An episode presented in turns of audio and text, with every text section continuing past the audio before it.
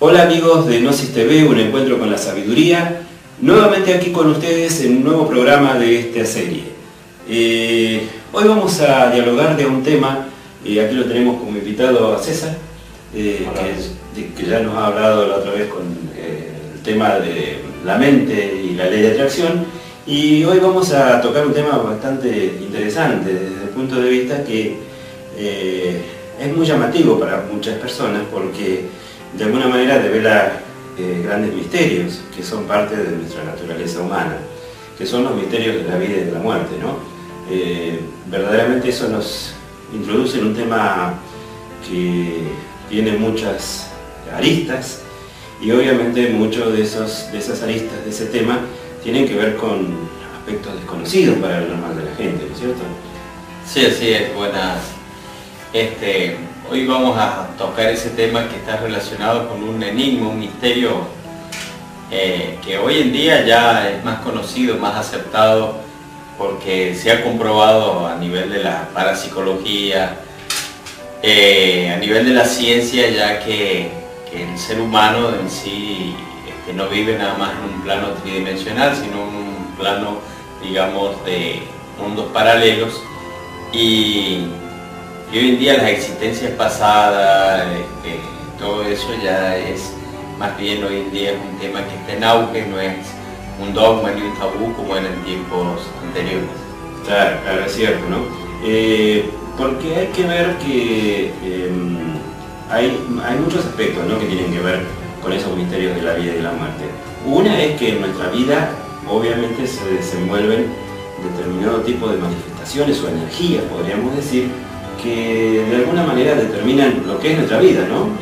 eso lo podemos también integrar dentro de lo que es ese momento crucial en el cual vamos a pasar de esta vida a, o sea, ese momento que vamos a vivir todo, que es la muerte, ¿no es cierto?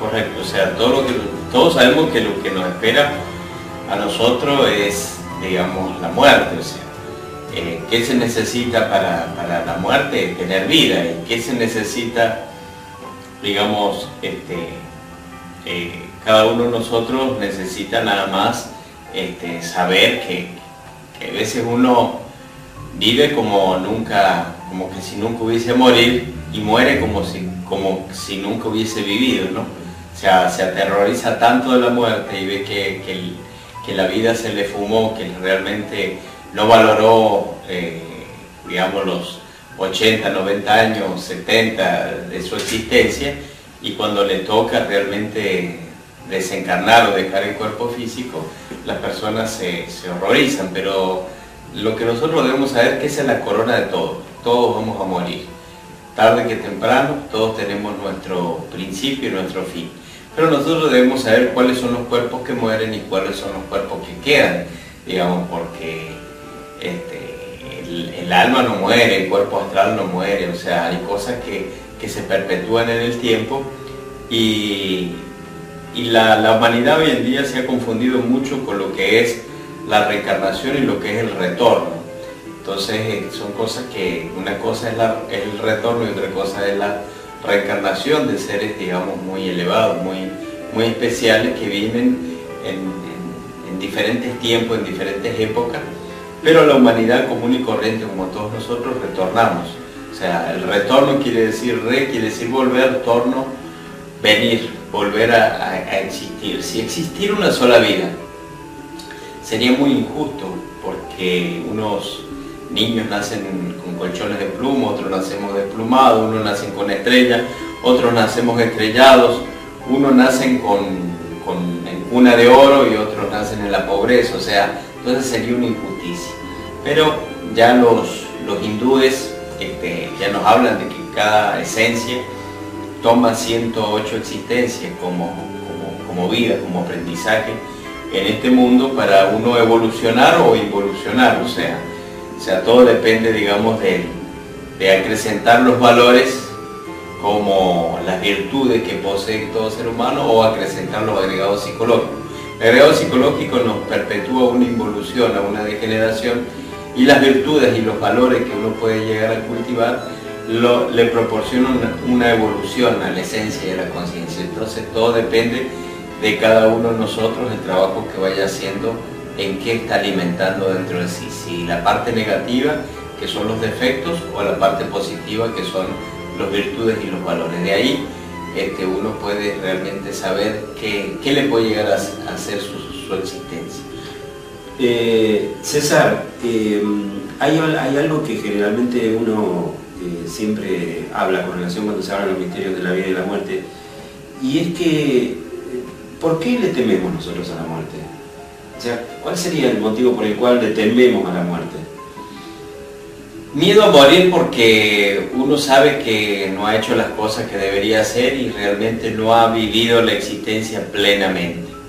Entonces es como cuando uno no, cuando una persona ha, vivido su existencia en una forma plena, en una forma este, que uno no, no, no le hizo mal a nadie, que no tienes deudas pendientes, en el momento que le toca la muerte dice bendita sea la muerte, porque sabe que tiene su conciencia tranquila, sabe que tiene su, eh, sea, la persona intuye que tiene, digamos, un descanso en el nirvana, en los mundos superiores de conciencia más elevados, entonces no le tiene miedo a la muerte. Uno le tiene miedo a la muerte cuando este, no ha hecho lo que realmente tendría que haber hecho, cuando ha perdido el tiempo y cuando tiene deudas pendientes. Por lo general su conciencia le dicta que, realmente no ha hecho lo que ha tenido que hacer. Entonces uno se aterroriza de la muerte porque quisiera seguir viviendo.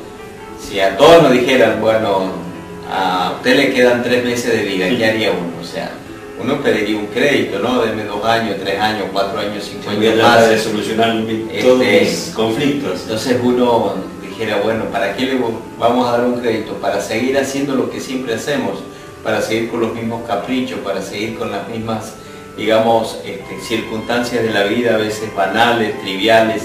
Entonces uno debe analizarse, uno debe revalorizar la existencia, nosotros debemos valorar la vida. La vida es algo que tiene mucho valor en cada uno de nosotros y es un, es un regalo que se nos dio y lo debemos aprovechar y lo debemos capitalizar en la forma más, digamos, más positiva, más eh, una forma, digamos, este, más excelsa, que tenga el sentido. Por ejemplo, una vida que nosotros hemos tenido y no, no nos hemos conocido, no sabemos por qué vivimos, para qué vivimos, cuál es el objetivo de nuestra existencia, para alimentar los defectos, vicios, odios, rencores, o sea, no vale la pena vivir así. Entonces la vida nosotros debemos encontrarle la razón a la vida. Por eso es lo que hablábamos, ¿no? Que eh, hablábamos eh, cuando nos introducíamos el tema, los misterios de la vida y los misterios de la muerte. En realidad hay misterios dentro de la vida. Y eso es lo que uno tiene que descubrir, ¿no es cierto? Claro. Eh, yo creo que como vos bien lo decís, este, todo lo que de alguna manera está encerrado en esa pregunta que todo ser humano siempre se hace. ¿Quién soy? ¿Por qué me pasan las cosas que me pasan? qué es lo que va a pasar en mí, este, por, qué se pasa, por qué pasan las distintas eh, circunstancias o eventos en mi vida que no comprendo, que no entiendo, el por qué, como vos decías bien, algunas personas nacen en colchones de plumas, ¿es cierto? Este, y otros en circunstancias muy difíciles. Todo eso obviamente son los grandes misterios que, uno debe conocer para entender ese, ese, final de nuestra vida que es la muerte. Y después vienen otros misterios, porque vos bien decías, no, no es que el cuerpo físico este, sí, obviamente el cuerpo físico este, como todos sabemos, va al sepulcro, ¿no? Es decir, este, a tierra, como se le dice normalmente, ¿no? O a cremación o lo que sea. Pero hay algo que sigue más allá. Claro, este, por ejemplo, el, alma revestida en su, cuerpo astral no, no muere, el ser no muere, o sea, eso, digamos, van a unas vacaciones al mundo nirvánico hasta que se le asigna un nuevo cuerpo físico. el cuerpo físico es como un vehículo, un vehículo de expresión. Es como cambiar de traje, es un traje. ¿Es el traje del alma o es el traje del agregado psicológico? Entonces, este, nosotros debemos saber que al ser humano cuando viene a la existencia por oleada, se nos asignan 108 existencias, 108 vidas. Dentro de esas 108 existencias nos asignan lo que es el Bobin Kandenov el Bobin Kandenov es un potencial energético en los cinco centros de la máquina humana.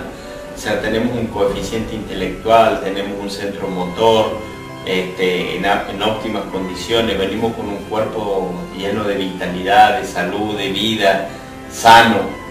Y con el transcurso de las existencias hay gente que puede capitalizar mejor y ha cuidado sus energías, ha cuidado su salud, digamos, hay gente que hasta, hasta multiplican esos valores que hemos recibido y hay gente que los desgastan, los malgastan, los, los acaban. Eso es la, famosa eh, parábola de la Biblia, ¿no? De los 30 denarios, ¿era? Los 30 denarios, exacto. Entonces este, uno acaba con ese potencial energético, el Bobin menor. Entonces las personas ya vienen, nacen parapléjicos, hemipléjicos, ah. con síndrome de Down, ya todos son cosas, no son casualidades. Esos son karmas que trae la persona por haber abusado de los centros del, del organismo, por haber agotado o sea, nosotros nos dieron e, e, ese dinero cósmico y si lo agotamos, este, se acabó. Es como esas deudas que uno tiene, ¿no es cierto? Este, en el plano físico, con un banco, suponete. Es decir, este, eso nos implica muchos conflictos y muchas situaciones complicadas en nuestra vida. Y lo mismo sucede en distintas existencias, en distintas vidas que nosotros tenemos, ¿no? Eh, hablando un poco de esos momentos trascendentales, podríamos decir, dentro de los misterios de la muerte, ¿no es cierto? Eh, ¿Cuál es ese proceso, ¿no es cierto?, que, pasa en la persona que desencarna. Porque uno ha visto, o por lo menos hemos escuchado, oído muchas personas que han estado muertos por unos instantes, ¿no? Y, bien, y ven un túnel, ven unas luces, ven cosas que por ahí después cuentan y que en realidad hasta ahí llega, ¿no es cierto? Porque nadie ha descrito verdaderamente qué es lo que sucede, porque eh, no hay a ciencia cierta algo real y concreto, ¿no? Sí, dicen que nadie vino de allá para contarlo, pero, uno puede, este, a través de lo que es la, la retrospección, nosotros tenemos en la cinta teleoquirona, en lo que es la parte del inconsciente, todas nuestras existencias grabadas, no solo estas, sino todas las anteriores. Entonces uno puede despertar, uno despertando conciencia, aquí en el mundo físico y haciendo práctica de retrospección podemos recordar nuestras vidas pasadas. Por ejemplo, yo no creo que, que exista la vida pasada. Uno sabe que existe. Uno cree cuando dice, sí, puede ser, pero no lo ha experimentado. Pero cuando uno ha experimentado cierta, digamos, este, asistencia o ha hecho una práctica y ha podido visualizar ciertos aspectos, entonces ya uno no necesita creer porque ya sabe. Entonces, eso es algo que nosotros debemos, y es algo sencillo, que es práctica de retrospección que uno hace y puede pasar uno a lo que es una vida pasada. Pero en el momento que uno desencarna, que uno muere, a uno se le, se le toma número, medida y peso. Número, número de existencia. Medida está relacionado en sí con lo que es este, los valores que, que haya ido adquiriendo. Este, y el peso en sí tiene que ver con las leyes kármicas, con el Dharma con el Karma. Eh, vamos a hacer una cosa, vamos a ir a, los, eh, a las publicidades y detallamos esos, esos pasos después, después de la publicidad. ¿Te parece bien? Sí, sí, bien. Bueno, eh, amigo de No sé si te no encuentro con la sabiduría, nuevamente después de las publicidades para seguir con, la, con el tema que habíamos comenzado con con César relacionado a esos misterios de la vida y de la muerte. Y nos había quedado pendiente eh, que vos nos decías, nos comentabas, eh, que la persona eh, de alguna manera pasa por un proceso en el cual tiene tres aspectos que son, este, que podríamos decir, son juzgadas, ¿no es cierto?, la persona. Claro. Que es número, medida y peso, o sea, decimos que el, número, el número de existencia que tiene, la medida son los valores, o sea, dicen que dicen la Sagrada Escritura como la Biblia otros libros sagrados como el Popol el Bhagavad el Corán, el Talmud, que uno es escudriñado por lo que son los, por el corazón y los riñones. Eso quiere decir que, uno le escudriña lo que son los valores conscientivos y la pureza de la persona, este, lo que realmente ha hecho con su esencia, con su conciencia, con su alma. Entonces la persona es sometida a tres juicios entonces de esos tres juicios, eh, eso se sucede prácticamente en tres días y medio que la persona haya desencarnado. Y ya después de eso, la persona, después del juicio, va a unas vacaciones, puede ser al mundo nirvánico, que es en la quinta dimensión, y después se le asigna un nuevo retorno. Eso no, no se sabe cuántos años de vacaciones tenga. Hay personas que retornan inmediatamente. Entonces uno debe escuchar a los niños, que los niños por ahí traen recuerdos, dice, cuando yo era grande o cuando yo era así, que son, porque traen recuerdos todavía de su existencia pasada. ¿Puede suceder eso? Que hay personas que recuerden momentos incluso de su... Eh, cuando desencarnaron o traen alguna vivencia. Sí, claro. Sí, sí, puede suceder eso. Entonces, este, eh, la persona puede realmente recordar parte de su vida pasada. Yo he escuchado, por ejemplo, personas que comentan que, bueno, que le tienen cierto temor al agua, por ejemplo. Eh, sí, hay gente que no se quiere subir a un avión ni loco, o que no quiere subirse a un barco. Quizás murió en un accidente de avión, aéreo, murió ahogado, murió en el mar, o sea, entonces ya vienen con ese trauma, porque uno trae el diseño psicológico de la vida pasada, lo trae a esta. Entonces nosotros somos el resultado de lo que fuimos. Eso es lo que somos. El resultado de lo que fuimos. O sea, existe una sola vida. La vida es una sola. Exacto. Pero con mucha existencia, porque la vida no deja de existir.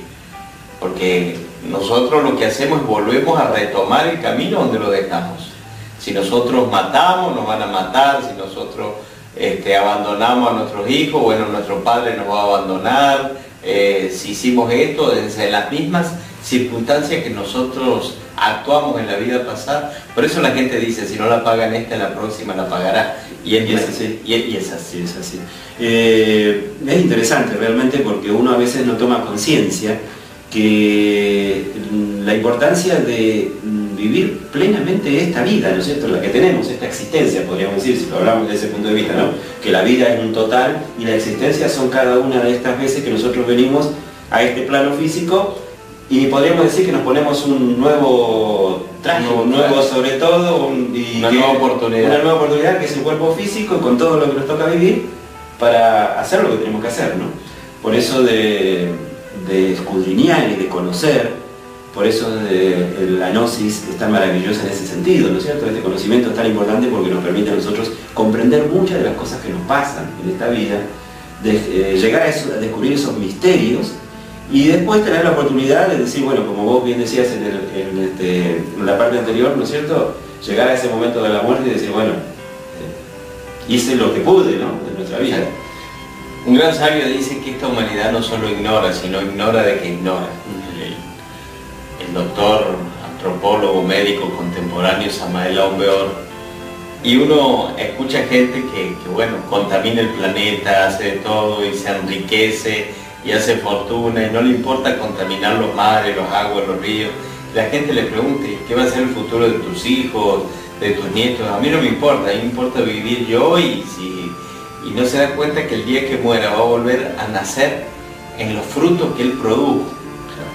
Entonces la gente a veces malgasta el agua, contamina las tierras y todo eso. Dice, no me importa, me importa tener cuenta en el banco, cambiar el, auto el año que viene, o sea, no le importa nada el medio ambiente y es porque es una ignorancia total, una brutalidad total de no conocer que uno realmente va a retornar nuevo en este planeta, que es nuestra casa, que, digamos que todo gira, que todo es todo vuelve, todo vuelve. Entonces es, lamentable el, que el ser humano piense de esa forma que nada más va a vivir, se va a llenar y va, y va.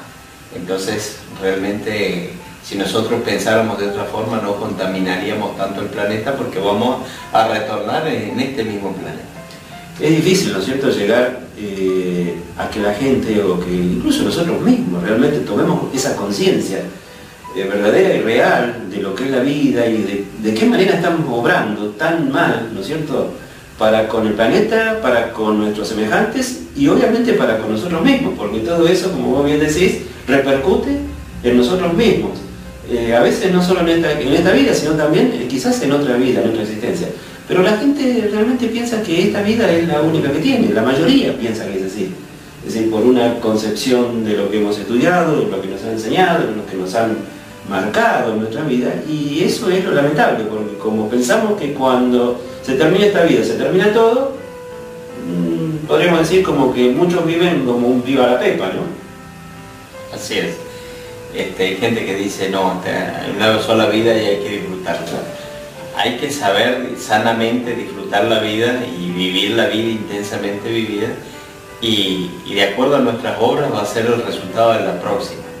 O sea, de acuerdo a lo que nosotros hagamos y edifiquemos en esta, va a ser el resultado de la otra, porque uno debe aprender, uno dice, ¿para qué voy a sembrar un árbol si, si ese árbol, un árbol de edad y le dura tantos años y todo aquello? Eso no importa, porque quizás con el tiempo, a los 100 o 200 años, estaremos comiendo con otro cuerpo, la misma alma, pero con otro cuerpo estaremos comiendo de esa edad y por eso nosotros debemos hacer el bien. Por eso Facundo Cabral decía que el mejor negocio que hay en la vida es hacer el bien. Y la, si supiera la gente que el mejor negocio es hacer el bien, haríamos el bien aunque sea por negocio. Entonces nosotros debemos aprender, digamos, a que el bien es, digamos, es algo que nosotros debemos ir alimentando, debemos ir encarnando. Eh, cuando estuve en México, unos años que estuve dando cursos por México, este, aprendí algo de la filosofía maya que dicen los mayas.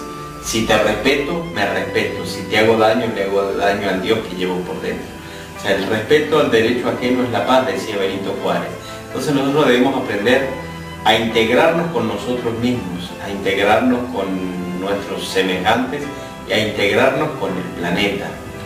Porque, digamos, nosotros debemos aprender a, amar nuestra casa, nuestro planeta, o sea, nosotros no podemos estar contaminando, ensuciando, dejando bolsas tiradas, desperdiciando el agua, o sea, o sea nosotros debemos colaborar hoy en día, la, la gente debemos concientizarnos de que debemos darle una ayudadita al planeta, porque si no somos parásitos, somos parásitos de lo que lo único que hacemos es sacarle, sacarle, sacarle y no construimos nada.